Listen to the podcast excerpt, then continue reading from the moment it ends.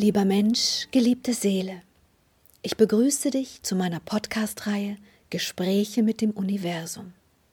Seit einem Nahtoderlebnis habe ich die Gabe, mit feinstofflichen Ebenen des Kosmos zu kommunizieren. Das Wissen aus diesen für uns unsichtbaren Energieformen halte ich in meinen Büchern fest. Und es ist mir jetzt hier eine große Freude, dir dieses Wissen, diese Gespräche als Ergänzung zu den Büchern zusätzlich nahezubringen. König Salomon hatte in einem meiner ersten Werke, Interviews mit den Wesenheiten von Abadjania, schon einiges über seine Erfahrung in den im Übergang und zu der Wahrnehmung der feinstofflichen Welten hinterlassen. Und wir möchten heute diese Infos, die er in diesem Werk hinterlassen hatte, hier festhalten als ein Teil, Kapitel dieses Werkes. Deswegen lesen wir jetzt hier aus dem Buch Interviews mit den Wesenheiten von Abadjania aus 2013. Damals fand meine erste Begegnung mit, König, mit der Wesenheit König Salomon statt und meine Wahrnehmung damals war natürlich noch eine andere, als es jetzt ist. Das bitte ich ein bisschen zu beachten bei der Art und Weise der Fragestellung. Aber es gibt euch schon mal ein erstes Gefühl von dieser Wahrnehmung außerhalb des Körpers und vor allem eben von seiner Art der Wahrnehmung. Lieber König Salomon, was geschah, als du deinen Körper verlassen hattest nach dem Ableben deines Körpers? Die Kraft, die ich bin, ist im Prozess des Verlassens des Körpers in eine andere Form gegangen. Das ist folgendermaßen vonstatten gegangen. Ich habe die Menschen als Körper wahrgenommen, doch auch als Energie, aufgrund meiner Gefühle, mit denen ich wahrnahm. Als ich den Körper verließ, war ich nur noch in der Welt der Gefühle und der Hingabe. Dadurch war ich imstande, die Energien plötzlich deutlich zu sehen. Die Energien waren verschieden, mal bunt, mal kalt, mal warm, mal friedlich. Wie, du hast bunt gefühlt? Das ist eine lustige Frage. Ja, ich habe es so gesehen und gefühlt. Wie hast du die Menschen, den menschlichen Körper in diesem Zustand noch wahrgenommen, außerhalb deines Körpers? Es war nur noch Energie, die ich wahrnahm, nicht die Formen ihrer menschlichen Körper. In welcher Umgebung, wenn man das so sagen kann, hast du die Energien der Menschen also wahrgenommen? Um sie herum war es noch etwas dunkler als die Energien selbst. Es war wie ein Meer aus Schlamm, in dem sich die Energien befanden. Der Schlamm war immer gleich dick. Spannend. Hattest du Angst? Nein. Die Energie in einem kennt keine Angst. Das ist das Ego, das Angst hat. Und wie ging es dann weiter? Dann habe ich mich hingezogen gefühlt in eine andere Wahrnehmung. Ich wollte wieder die Reinheit fühlen, die ich fühlte. Daher bewegte ich mich fort von diesem Zustand und begann den Weg in die fünfte Ebene. Und wie sah dieser Weg aus? Ging das schnell, ging das langsam, war das mühsam, war das leicht? Das ging relativ langsam. Ich wollte die einzelnen Ebenen besuchen und verstehen. Ah, erzähl mir bitte davon. Das ist wie wenn du in Stufen nach oben fliegst. Mhm. Ich habe immer wieder angehalten und habe genau geschaut, was ich sehe. Die erste Schicht war diese dunkle Schlammschicht. Die nächste Stufe war schon heller und ich fühlte mich auch schon besser. Dort waren auch viele Energien wie die, die ich bei den Menschen wahrnahm, aber sie waren nicht so negativ umzingelt. Die Umgebung um sie war viel heller und positiver. Und hast du mit ihnen kommunizieren können? Nein, nur beobachtet. Ich wusste, wo ich bin. Ah, wo warst du denn nach deinem Wissen? In der Welt der Verstorbenen, die heller schwingen, höher schwingen. Ah, und dann? Dann bin ich in die zweite Ebene, die der Engel. Hier sind die vielen kleinen Lichtkugeln. Hey. Ach, wirklich? Ja. Die Kugeln waren sehr lieb anzuschauen. Das war sehr schön. Ich habe ihnen gerne zugeschaut. Diese Freiheit, diese Friedlichkeit und Freude, die sie versprühen, ist wunderschön. Das ist wohl der Grund, warum die Menschen diesen Kugeln die Bezeichnung gegeben haben, die Engel. Und was haben diese Kugeln gemacht? Die Kugeln haben sich bewegt und tanzten hin und her. Manchmal kam ein Meister und nahm sie mit. Ach, und war, das war dann so in der Art, bitte komm mit mir und hilf mir in meiner Mission, die ich gerade habe, oder was? Ja, genau. Wie hast du diese Meister dann wahrgenommen? Wie sahen die aus im Vergleich zu den Kugeln? Es sind ovale Energien. Nach euren Formlehren, mhm. die die Kugeln besuchen. Die Kugeln schlossen sich dann in Scharen den ovalen Energien an und folgten ihnen. Dann sind sie in einen anderen Bereich gegangen. Das konnte ich nicht mehr sehen. Und dann? Dann bin ich wieder weitergestiegen, etwas höher, und habe dort geschaut. Was hast du da wahrgenommen? Dort habe ich die Meister gesehen. Ah. Das waren viele, viele Meisterenergien. Das ist wie ein Meer aus ovalen Energien, die groß und mächtig scheinen. Es ist sehr imposant. Hast du in dieser Wahrnehmung auch einmal geschaut, wie dein Körper, also deine Energieform aussieht? Das ist eine gute Frage. Nein, ich hatte das noch nicht in meinem Bewusstsein, dass ich selbst auch einen Körper haben könnte. Meine Interessen waren noch woanders. Und konntest du mit diesen Meistern kommunizieren? Hm. Die Meister waren sehr intensiv dabei, ihre Aufmerksamkeit auf Menschen zu lenken, auf Wesen im Kosmos. Moment, Moment, du möchtest damit sagen, dass die Meister auf alle Planeten, auf allen Planeten wirken und nicht nur die Menschen betreuen, richtig? Richtig.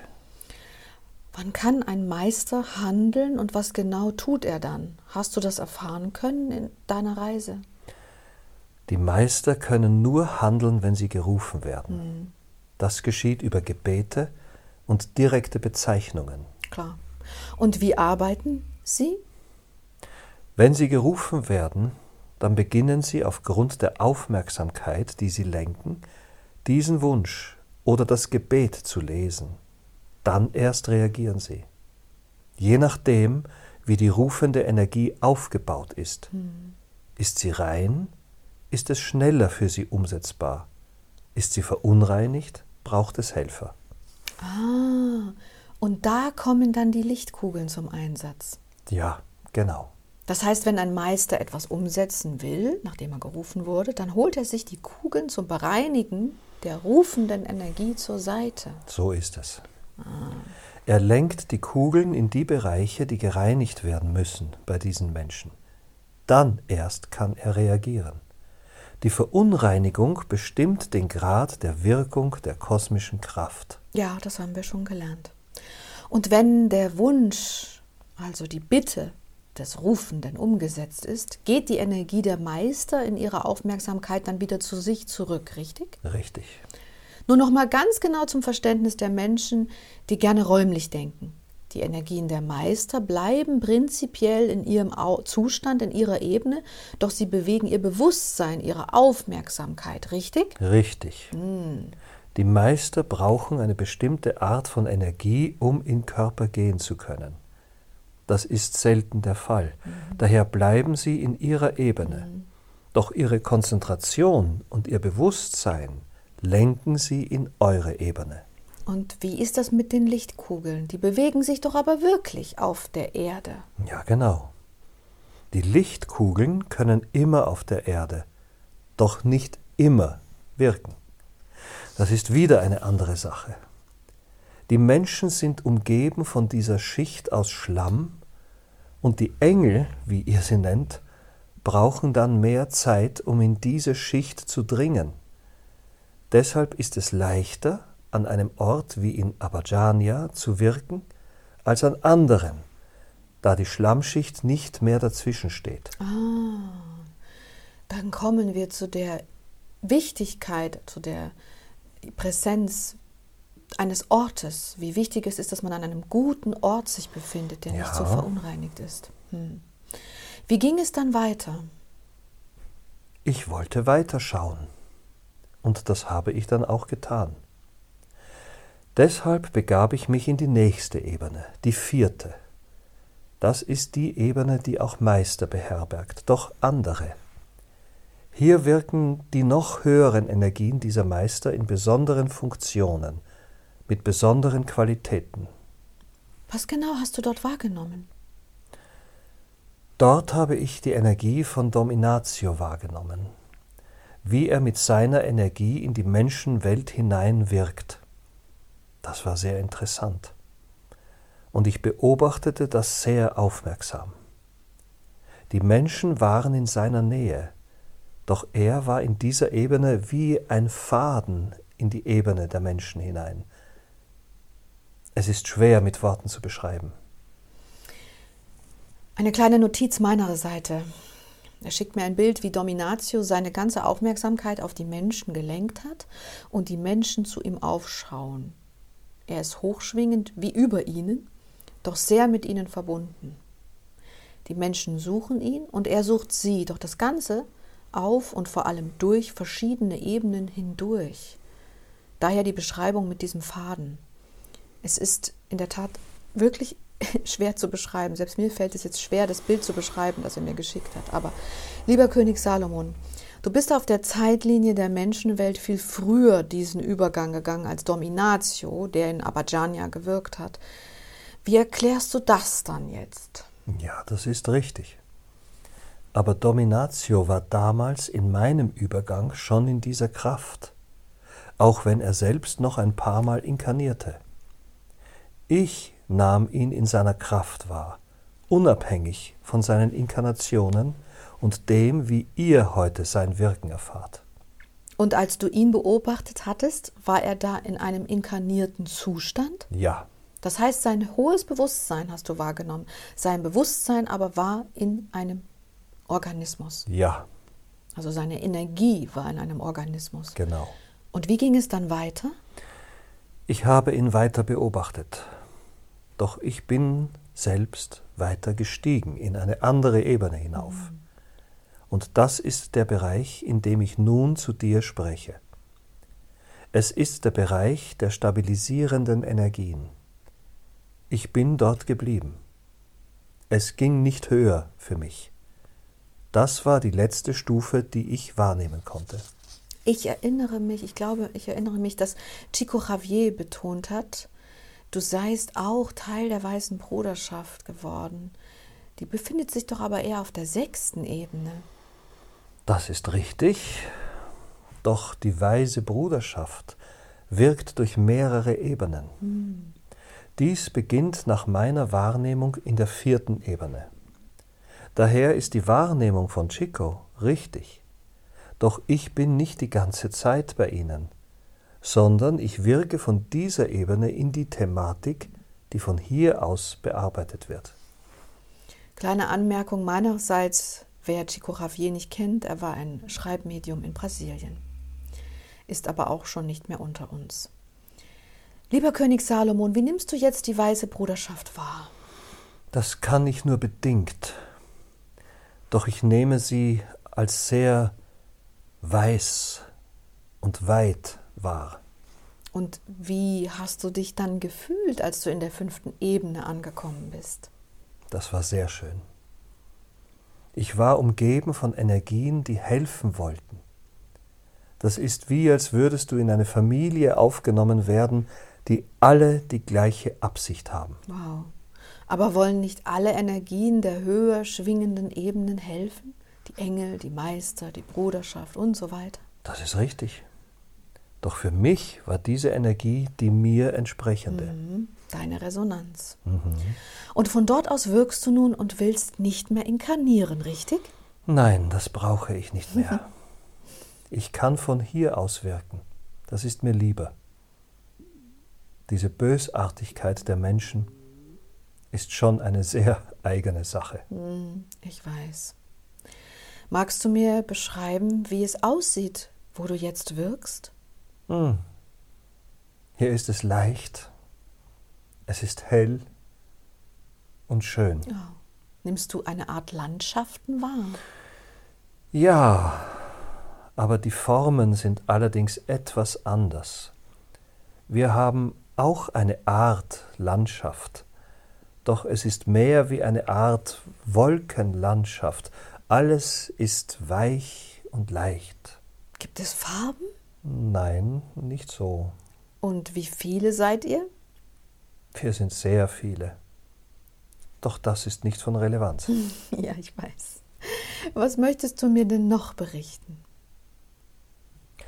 Dass die Menschen noch lernen müssen, dass die Liebe der Schlüssel ist in die Glückseligkeit, die sie in all ihren Anstrengungen im Außen versuchen zu finden. Das ist wirklich wichtig. Ich verstehe bis heute nicht, warum die Menschen das Leben so verbringen, dass sie teilweise lieblos sterben. Ja, das verstehe ich auch nicht. Ein verlorenes Potenzial, ein verschwendetes Potenzial letzten Endes. Was möchtest du den Menschen noch erzählen? Dass wir immer für die Menschen erreichbar sind. Doch wir brauchen die Kraft der Hingabe und der Liebe von ihnen, um wirklich arbeiten zu können. Wenn ein Mensch sich verschließt, ist es auch für uns nicht möglich zu arbeiten. Doch auch das ist Teil des Prozesses der Erfahrung, den die Seele machen möchte und völlig eigenständig Kraft des freien Willens entschieden hat. Die Wandlung kann jeder nur in sich beschließen, nicht wir. Mhm. Thema Bereitschaft, man muss bereit sein dafür. Mhm. Was ist deine Wahrnehmung zu den Religionen auf der Erde in unserer heutigen Energie? Eure Religionen sind alle krank in ihrem Wesen. Das ist nicht schön mit anzuschauen. Denn im Prinzip sind die Ansätze alle gut gewesen. Doch die Machtspiele der obersten Menschen, die Machtgier von ihnen war der Grund, dass dieses Gedankengut verwandelt wurde und somit Negativität erschuf und weiter erschafft.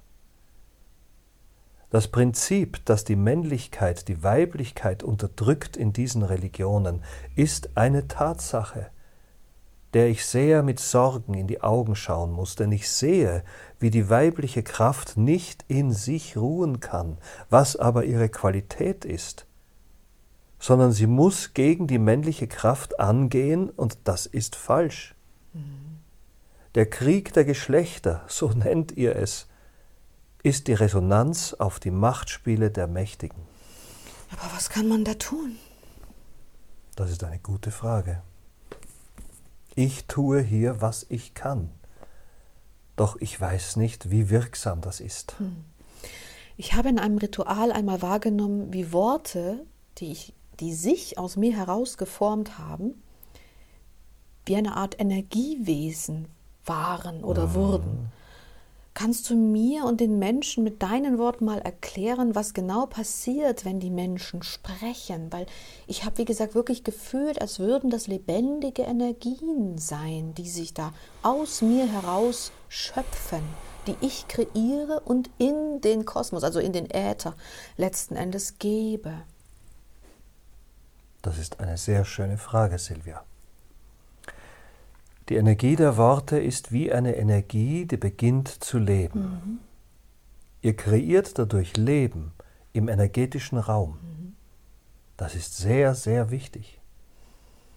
Die Menschen, die meinen, dass das, was sie sagen, nicht von Bedeutung ist, haben noch nicht verstanden, was sie da tun. Worte sind Wesen, und sie bleiben bestehen, bis sie in eine andere Form gewandelt wurden. Das aber geht nur über die Wandlung. Und wer nicht weiß, was er wandeln muss und dass er wandeln muss, kann dies nicht tun. Das ist die Hauptursache für die vielen schmerzlichen Pfeile, die auch ich erfahren habe, als ich Mensch war. Hm. weil diese Worte wie Pfeile in die Seele gegangen sind. Mhm. Gibt es etwas, das du vom oder am Leben vermisst? Vielleicht die berauschenden Momente, wenn ich mit meiner Liebsten war. Das ist schon sehr schön, diese Art der Wahrnehmung zu erfahren. Doch ich möchte nicht besonders dort hinschauen. Es ist so schön hier. Wenn man als Mensch in seine Kraft kommt, dann erkennt man auch Negativität. Auf der einen Seite möchte man helfen, auf der anderen Seite soll man sich vor derartigen Dingen schützen also vor den Verletzungen der Menschen. Wie sollen wir denn damit umgehen, dass es hier so vieles auf einmal gibt, das Positive, das Negative, ähm, das Kraftvolle, das Schwache und all diese Dinge und dass es das gleichzeitig kreiert und beides sich parallel hier aufhält? Die Frage ist nicht, wie viele Formen es gibt. Die Frage ist, wie man selbst ist. Die Antwort auf deine Frage lautet, wo ein Ja ist, ist ein Ja, wo ein Nein ist, ist ein Nein. Und es geht, wenn es geht, und es geht nicht, wenn es nicht geht. Die Energien lügen nie. Die Energien sind Energien. Und wer sie lesen kann, der ist geführt von der Harmonie des Kosmos und wird keine Disharmonie erleben oder kreieren. Mhm. Und wie kann man das übersetzen für die Geschäftswelt, das berufliche Leben? Das ist ganz einfach. Die Menschen, die ausnutzen, sind keine Freunde. Diese Energien sind in Abstand zu betrachten und nicht in Hingabe. Die Hingabe ist für all diejenigen, die liebevoll sind und in Liebe handeln. Das ist alles. Die Lehren der Liebe sind vielfältig. Ich möchte sie dich gerne lehren, doch ich brauche dazu viel Zeit. Bitte, kontaktiere mich weiter und wir werden uns dazu weiter austauschen. Ja, das werde ich. Magst du mir denn vielleicht eine Lehre heute schon mitgeben, sodass wir sie heute schon festhalten können? Die erste Lehre der Liebe ist die Lehre des Vertrauens. Die Liebe ist wie eine Kraft, die das Vertrauen braucht. Die Liebe kann nicht sein ohne Vertrauen. Das ist essentiell. Also das heißt, wenn man den Menschen kommuniziert, bitte vertraut mehr, dann heißt das ja auch, bitte liebt mehr. Ja. Hm. Und hiermit endet der Ausschnitt aus dem Kapitel aus dem Buch Interviews mit den Wesenheiten von Abhajanya. Ich schließe nun hier an und führe weiter fort in diesem Werk und jetzt hier in diesem Podcast. Bist du denn noch immer in der fünften Ebene, lieber König Salomon? ja, Silvia, das bin ich. Du wolltest ja beschreiben, wie sich deine Wahrnehmung verändert hat. Dann bitte beschreibe mir doch, was sich noch verändert hat. Du spürst jetzt sicher noch deutlicher die weiße Bruderschaft. Aber was hat sich noch verändert? Siehst du anders? Wie darf man sich das vorstellen? Bitte, bitte beschreibe so intensiv du nur kannst. Bei der Wandlung der Kräfte in den Seelen geschehen sehr tiefe, intensive Dinge mit den Seelen. Nicht die Berührung der Seele ist die Aufgabe, sondern ihre Reaktion auf diese Berührung. Das bedeutet, dass du über jede Begegnung und auch jeden Gedanken, den du als Menschen hast, diese Berührungen erfährst. Aber die eigentlichen Resonanzen daraus beginnen erst dann. Und so bleiben sie in dir durch alle Zeiten hindurch. Mhm. Hier ist das ähnlich. Wir wirken und wir lernen immer und immer weiter. Aber bitte erzähl mir, wie sieht es da aus? Was nimmst du jetzt wahr, also in dem Zustand, in dem du jetzt bist? Nimmst du mehr andere Seelen wahr, andere ovalförmige Meister, wie du sie beschrieben hast?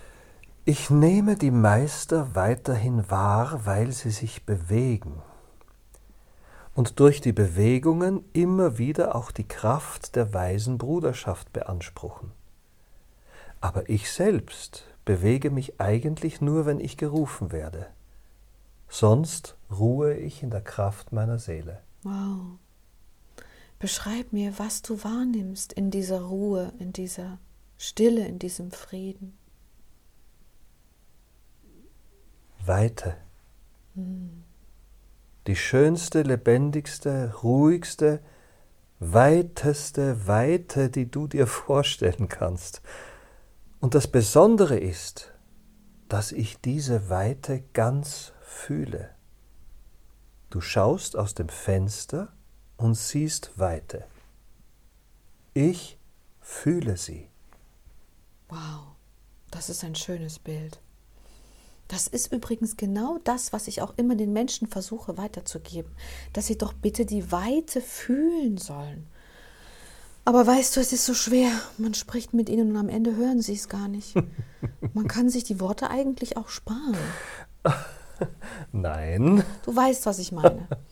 Also ich weiß auf jeden Fall, was du jetzt gerade meinst und ich beneide dich ein bisschen darum, weil ich weiß und auch in meinem Leben erfahren habe, wie gesund dieses Gefühl der Weite ist. Es trägt so viel Freiheit in sich, die man auf der Erde nicht hat und die sie einem überall nehmen wollen. Das Gefühl von Freiheit hat aber so viel Kraft, es ist so stark. Absolut, du sagst es. Danke für den Impuls. Denn Freiheit ist der Schlüssel in die Entfaltung der eigenen Kraft. Und dort, wo die eigene Kraft entfaltet ist, kann der freie Wille besser ganzheitlich und wirklich stark lenken. Mhm. Ist die Seele nicht frei, so ist auch ihr Impuls durch den freien Willen keineswegs frei. Mhm. Das ergibt Sinn. Nimmst du denn jetzt mittlerweile sowas wie Farben wahr? Ja, alles ist sehr hell und bunt, ohne dunkle Farben. Sehr lustige Farben. Ach schön. Du meinst so regenbogenschöne Farben, flirren die oder sind die statisch? Nein, nein, nein, nein, sie sind natürlich in Bewegung, denn sie sind Teil des Kosmos, der dauerhaft in Bewegung ist. Hm. Verstehe. Ich stelle mir das gerade vor, Du bist da und du schaust und du empfindest diese Weite, du siehst auch die anderen, siehst du auch die weiße Bruderschaft? Oh ja. Wen siehst du denn noch? Die Kugeln, die Meister, die Seelen. Wow. Alles, was sich in den oberen Ebenen befindet und bewegt, ist für mich ersichtlich. Das heißt, dass du die Menschen, also die Seelen, die inkarniert sind in Körpern, gerade nicht wahrnehmen kannst. Genau. Ach, aber du kannst doch die Seelen in den Menschen schon sehen, oder? Weise gefragt, Silvia. Ja, das kann ich. Doch anders, als du glaubst. Sicher eine Frage der Konzentration, würden wir hier sagen. Aber bitte beschreibe es mir. Die Seele in einem Menschen wirkt über die Verbindung in die verschiedenen Ebenen hinein. Du erinnerst dich an die Beschreibungen, dass jede Seele als festen Anker die Ebene hat, aus der sie in den Körper gegangen ist. Ja, ich erinnere mich blass. Diese Kraft der Ebene bleibt ihr erhalten. Ja, macht Sinn. Also, Seelen, die helfen wollen, kommen aus der vierten Ebene und inkarnieren in den Körper hinein. Und Seelen, die inkarnieren wollen und lehren wollen, Weisheit weitergeben wollen, wirken aus der fünften Ebene heraus. Und so weiter.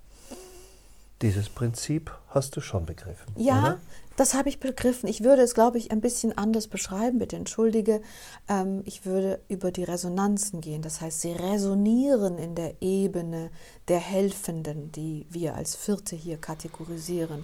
Oder sie resonieren mit der Frequenz der fünften Ebene. Ja. Das ist, kann man auch eine Art Verankerung natürlich bezeichnen.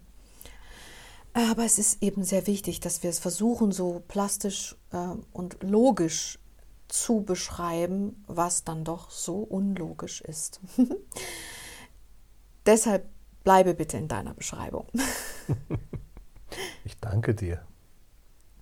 Wenn die Seelen in den Körper gehen, so wirken sie durch die Kraft der Ebene weiter, befinden sich aber im Körper. Mhm.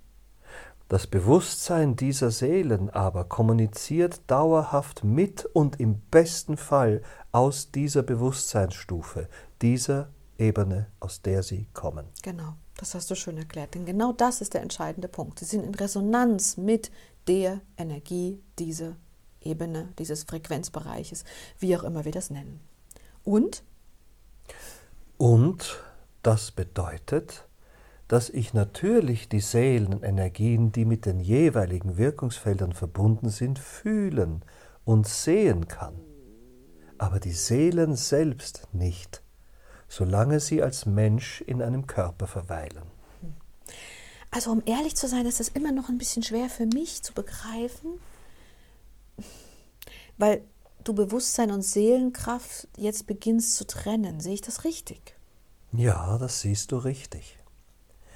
Dennoch sind beide nicht getrennt. Sie wirken aber in einem ganzen Feld an Energien und sie tun dies als geschlossenes System. Ich verstehe schon. Die Seelen sind im Körper, das Bewusstsein ist natürlich auch in diesem Körper, aber es erstreckt sich bis in die jeweilige Ebene, in den jeweiligen Frequenzbereich hinein. So möchte ich das jetzt mal als alter Quantenphysik-Liebhaber noch für die Menschen festhalten. Und wenn wir von Seelenweite reden, dann reden wir ja letzten Endes auch von Bewusstseinserweiterung. Richtig? Richtig. Das hast du schön gesagt.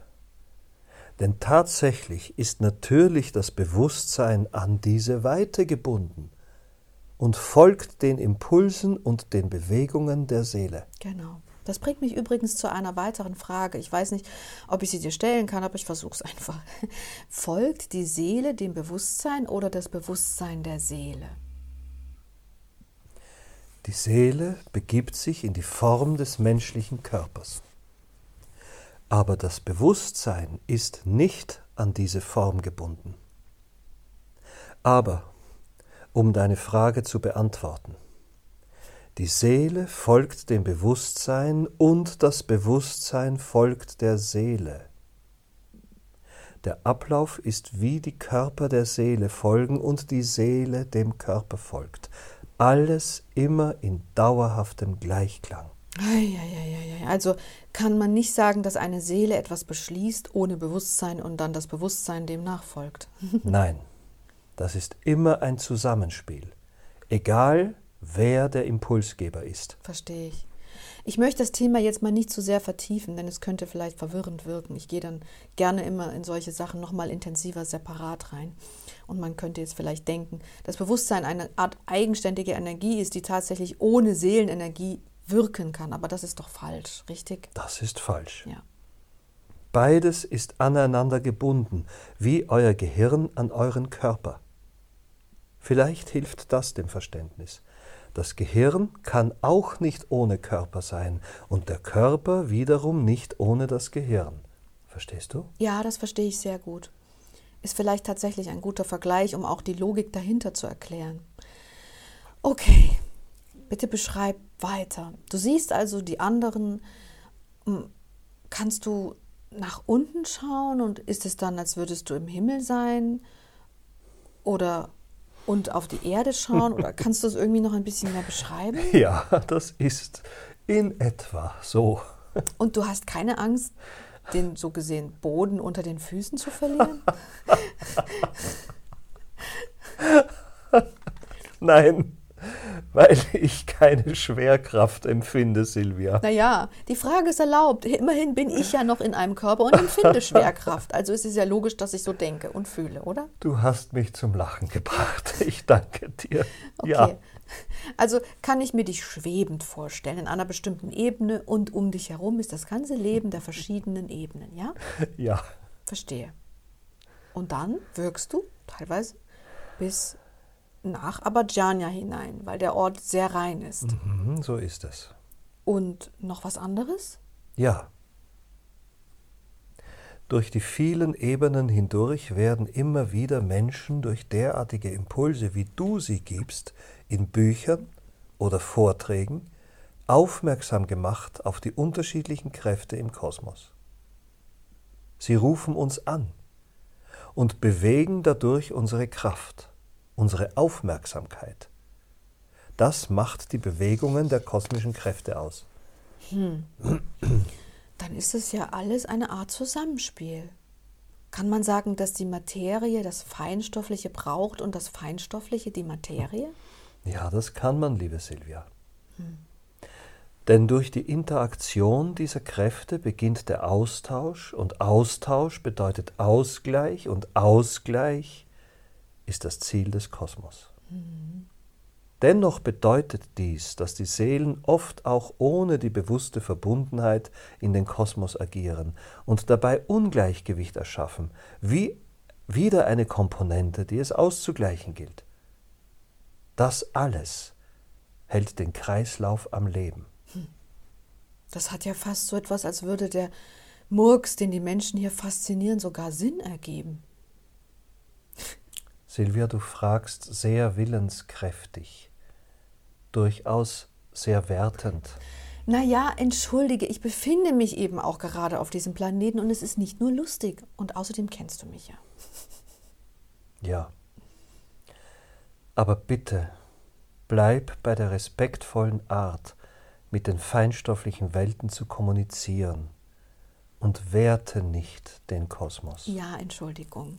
Ich wollte ihn gar nicht werten. Ich wollte den Menschen helfen, es zu verstehen. Und wenn sie verstehen, dass ihre Fehler, die sie machen, durchaus ein Teil eines Systems sind, das dafür da ist, dass es den Ausgleich dieses Fehlers wieder ermöglicht, dann ist das doch etwas Gutes. Ja, das ist es tatsächlich. Danke, dass du dies noch einmal so formulierst. Denn tatsächlich möchte auch ich, dass ihr lernt, dass eure Fehler keineswegs Strafen nach sich ziehen, sondern nur den Aufruf und die Chance, dass ihr diese Fehler wieder ausgleicht. Und die Werkzeuge dazu sind immer da. Das hast du schön gesagt. Jetzt sind wir aber dennoch ein bisschen abgeschweift. Hast du deine jetzige Form, wie man mal so sagen würde, einmal ähm, hast du, wenn man das jetzt so betrachtet, schon einmal gefragt, wie dein Körper jetzt aussieht, also aus der jetzigen Wahrnehmung? Ausgedehnt. Also, wie muss ich mir das vorstellen? Noch runder, noch ovaler, noch weit. Ah. Das heißt, du kannst mir letzten Endes keine Form geben, immer noch nicht, nach all den Jahren. Nach all den Jahren, Silvia. nach all den Menschenjahren, ja. Weil ich keine wirkliche Form habe. Die Form verwandelt sich, so wie meine Bewegungen dies brauchen. Oh Mann, das ist jetzt langsam etwas kompliziert. Und das werde ich wahrscheinlich in einem anderen Buch dann nochmal abfragen oder anderen Podcast, der uns die feinstofflichen Welten dann noch näher beschreiben wird. Dieses Buch gibt es mittlerweile. Es heißt Einweihung in die ähm, Kartografie der feinstofflichen Welten und wir werden es als nächste, als nächste Season hier einlesen. Das nur als kleiner Hinweis. Ist dennoch für dich jetzt, da wo du bist, ist es möglich, dass du deine Aufmerksamkeit nach vorne richten kannst, nach oben richten kannst, nach unten. Also gibt es so eine Art Himmelsrichtungen ähm, und dass es irgendwo oben oder unten dunkler wird. Wie ist das bei dir? Es ist etwas komplexer bei mir, als du es eben aus deiner Sicht des Menschen beschreibst. Natürlich wird es nicht dunkler hier. Im Gegenteil, hier ist es dunkler unten, dort wo die Menschen sich aufhalten. Ja, verstehe. Das ist ein sehr schwieriger Satz jetzt dennoch, weil er so in die Örtlichkeiten hineingeht, die ich eigentlich vermeiden möchte. Aber bitte kurz, wenn du deine Aufmerksamkeit nach oben richtest, was siehst du dort? Die Quelle. Ach. Und die ist wahrscheinlich so wie die Sonne hier für uns, oder? Ja, das kann man so sagen aber sie ist sehr viel mehr als nur wie eine Sonne. Sie ist nicht nur eine Kugel, die am Horizont erscheint. Sie ist der ganze Horizont. Hm. Schöne Vorstellung, schönes Bild übrigens. Und wolltest du schon mal dahin? Nein. Warum nicht? Weil ich hier bin. Und weil ich mich hier sehr wohl fühle. Warum sollte ich daran etwas ändern? Naja, weil du vielleicht neugierig bist. Silvia, du bist unerschütterlich mit deiner Art zu fragen. Entschuldigung. Die Seelen, die sich wohlfühlen, sehnen sich nicht nach weiterem, denn sie wirken dort, wo sie sind. Oh Mann, ich hoffe, ich schaffe das, denn ich bin in meinem Leben immer so neugierig und so sehnsüchtig und all das treibt mich ja letzten Endes auch an. Wir werden es sehen. Doch hab Vertrauen. Auch du wirst deine Art zu sein finden. Ja, okay. Zurück zur Quelle. Kannst du irgendetwas beobachten, was die Quelle so macht? Entsendet sie vielleicht manchmal Energieimpulse oder Energien? Gibt es irgendeine Bewegung aus ihr heraus? Ja, das gibt es. Durch die Seelen, die sie gebärt, werden immer wieder sehr viele neue Energien aus ihr entsandt. Wow, das ist spannend. Erzähl. Du musst dir das vorstellen wie Vögel am Horizont. Sie bewegen sich aus der Quelle heraus und sofort in die Form der Seele hinein, sehr klein und sehr fein. Diese bewegen sich meist sehr schnell in Richtung der zweiten Ebene, um dort zu inkarnieren. Aber ich erinnere mich, dass mir gelehrt wurde, dass die Quelle selbst nicht die Seelen hervorbringt, sondern die Quelle Mutterseelen erschafft, welche wiederum die Seelen hervorbringen. Kannst du also die Mutterseelen sehen? Ja. Und wie sehen die aus? Das sind weitere kleinere Einheiten, die du vor der großen Sonne des Horizonts erkennen kannst. Dort kommen die Seelen heraus. Die Mutterseelen. Und gibt es manchmal Mutterseelen, die sehr viele hervorbringen, oder ist es immer eine gleiche Anzahl? Alle bringen ähnliche Anzahlen der Seelen hervor. Ah. Doch ich vermute, dass diese Verbindung weiterhin über die Quelle geleitet und gelenkt wird. Und das, um den energetischen Ausgleich zu erhalten. Also du meinst also, eine Mutter, Mutterseele kann nicht sagen, okay, ich bringe jetzt einfach mal eine Million Seelen hervor und eine andere vielleicht nur eine, sondern dass das immer alles in Abstimmung logischerweise mit dem ganzen kosmischen System geschieht. Ja. Mhm. Du kannst es dir vorstellen wie die Kinder der Menschen. Sicher gibt es manche, die sehr viele Kinder bekommen. Doch der überwiegende Teil bringt durchschnittlich zwei bis drei Kinder auf die Welt, richtig? Ja, und das ist sogar viel, glaube ich. Aber gut, im Durchschnitt gerechnet, äh, ja, eigentlich. Ich habe erfahren, dass eine Seele, Seele sich so weit ausdehnen kann, dass sie einmal im Laufe von mehreren Inkarnationen meistens, auch zu einer Mutterseele wird. Weißt du davon? Nein. Das musst du mit anderen Wesenheiten erörtern. Ich kann dir nur beschreiben, was ich sehe. Und genau das haben wir auch erörtert und werden wir hier festhalten in der nächsten Season. Denn das, genau das ist auch ein Thema, das ganze Thema Mutterseele und Seele ist Thema aus dem Buch Einweihung in die Kartografie der feinstofflichen Welten. Aber lieber König Salomon, hast du dich einmal gefragt, wer das alles, den Kosmos, erfunden hat? Ja. Und wer das alles lenkt? Ja. Und was war deine Antwort? Die Quelle. Und diese Antwort reicht dir? ich nehme an, dass sie dir nicht reicht, Silvia. Aber warum soll sie mir nicht reichen? Denn es ist die Antwort. Okay. Aber wer hat die Quelle erfunden? Das ist die menschliche Art, die du da gerade anwendest. Und du hast keine Antwort. Nein, selbst ich habe keine Antwort. Ich finde das eine sehr spannende Frage, wer die Quelle erfunden hat. Sie sich selbst vielleicht? Was du mir beschreibst, erinnert mich ein bisschen an eine gewisse Art von einer großen Ordnung. Mhm, das ist es auch. Keineswegs ohne System und Ordnung hier. Hm. Hast du schon einmal außergewöhnliche Dinge gesehen dort? Oh ja. Was denn? Das Ableben vieler, vieler, vieler Seelen auf einmal. Wie? Und wie muss ich mir das vorstellen? Durch das plötzliche Sterben von vielen Millionen Menschen oder anderen Lebewesen werden diese Seelen alle aus dem Körper geschleudert und befinden sich dann in der ersten Ebene der Verstorbenen. Mhm. Dies bekommt dabei durchaus eine Gewichtung, die der Kosmos ausgleichen muss. Wir alle. Aber bitte beschreib mir, wie darf ich mir das vorstellen? Ist das dann eine Art Energiewelle oder wie nimmt, nimmst du, nehmt ihr solch ein Ereignis wahr? Wir nehmen dies alles als Impulse wahr, wie Wellen, ja. Hm. Das plötzliche Schleudern aus den Körpern erschafft Unbewusstheit und Schock in den Seelen. Die Seelen selbst halten sich alle dann überwiegend in dieser Ebene auf. Das wiederum bedeutet, dass wir diese Wellen der Trauer und Angst ausgleichen müssen. Und wie macht ihr das? Indem wir versuchen, die Kräfte der Verzweiflung in diesen Seelen zu besänftigen. Wir schicken Wellen der Liebe in diese Ebene. Wow.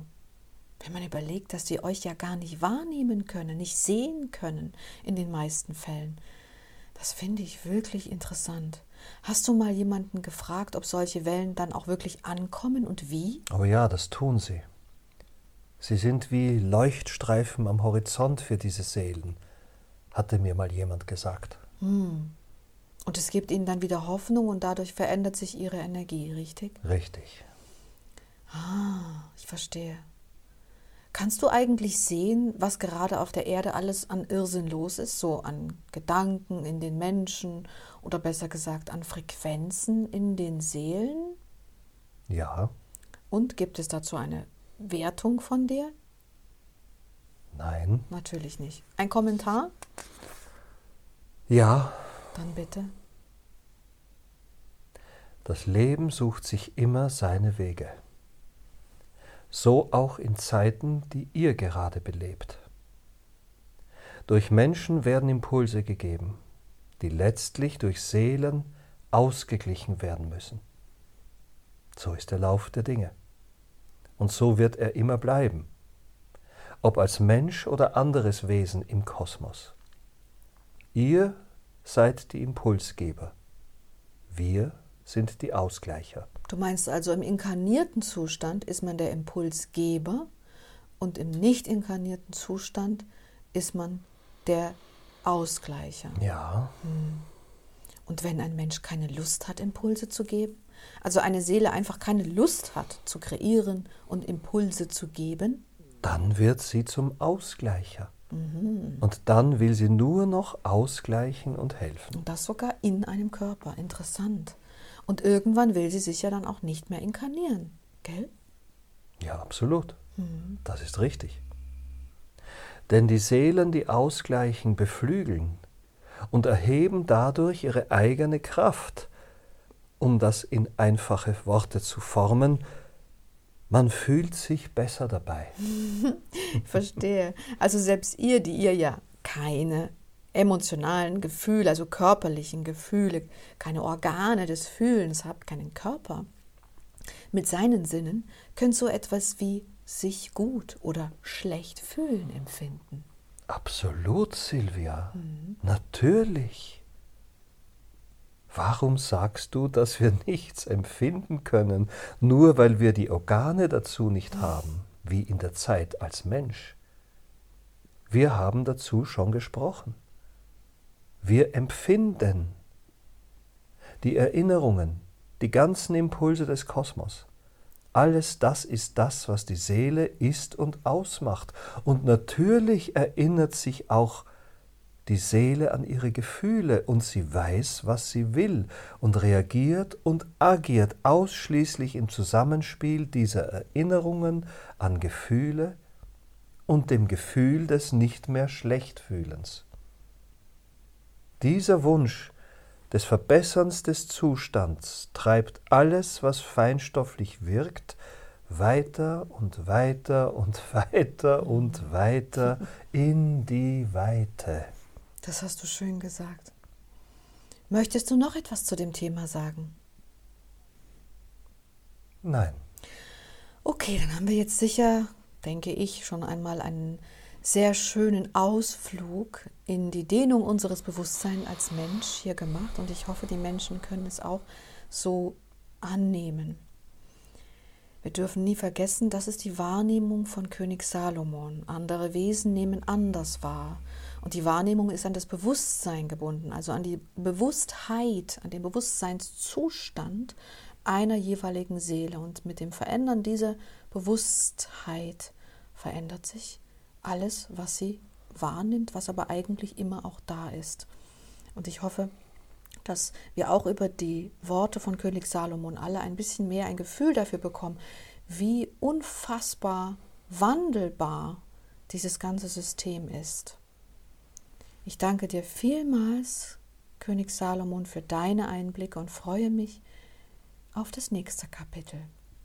Und für alle diejenigen, die noch viel mehr eintauchen wollen in die Thematik feinstoffliche Welten, die Unterschiedlichkeit, die Höllen und die Himmel, wie es auf der Erde beschrieben wird, den möchte ich ans Herz legen, entweder das Buch Einweihung in die Kartografie der feinstofflichen Welten zu lesen oder zu warten, bis wir es hier lesen. Aber das wird noch ein bisschen dauern, weil wir haben hier noch ein paar Kapitel und allein dieses Werk, dieses Einweihung in die Kartografie der feinstofflichen Welten, hat zwei Bücher, zwei Bände.